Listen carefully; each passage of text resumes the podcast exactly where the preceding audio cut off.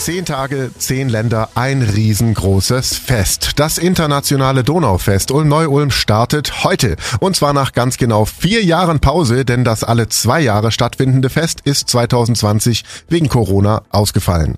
Donaubüro-Geschäftsführer Ralf Seifert. Es geht endlich wieder los. Wie fühlt sich's an? Lassen Sie mich flapsig ausdrücken, wir sind alle heiß.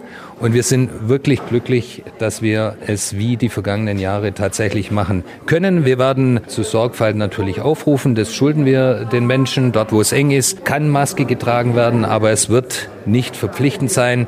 Aber die Frage, wie es dem Team geht und so, es freuen sich alle unglaublich und es ist eine unglaubliche Stimmung in der gesamten Arbeit. Das glaube ich. Bei aller Freude. Über das internationale Fest ist den Machern aber auch eins klar. Das Donauland Ukraine muss einen Schwerpunkt bilden. Damit stellt sich aber auch eine Frage, kann man im Krieg überhaupt feiern? Es war tatsächlich ein Punkt, den wir uns überlegt haben, können wir ein Donaufest in Zeiten des Krieges durchführen? Wir sind zu der Überzeugung gelangt, wir müssen es tun.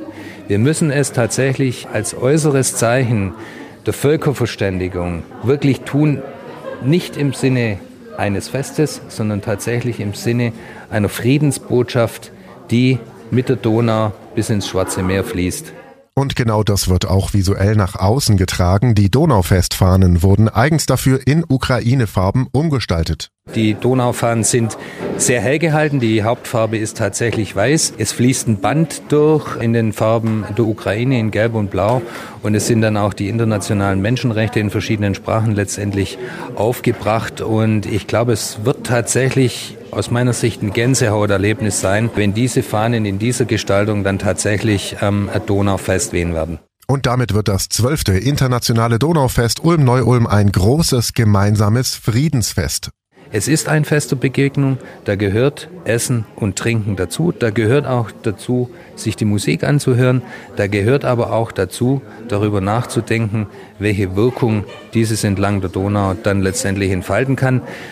Wichtig auch, dass wir die jungen Menschen dazu bringen, weil auch über die jungen Menschen oder insbesondere über junge Menschen natürlich auch das Thema der Verständigung dann letztendlich erfolgt und die Akzeptanz und das Miteinander unterschiedlicher Kulturen. Und was fehlt am Ende noch? Eine Einladung an alle Hörerinnen und Hörer von Donau 3 FM. Erster, siebter startet das internationale Donaufest. Ich freue mich auf Sie. Kommen Sie auf das internationale Donaufest. Genießen Sie die Kultur. Genießen Sie das Essen. Genießen Sie die Begegnung der anderen Kulturen mit uns. Wir mit den anderen Kulturen und lassen Sie uns vor allem ein ganz friedliches und tolles Fest, zehn tolle Tage entlang der Donau beim Internationalen Donaufest 2022 genießen. Herzlichen Dank.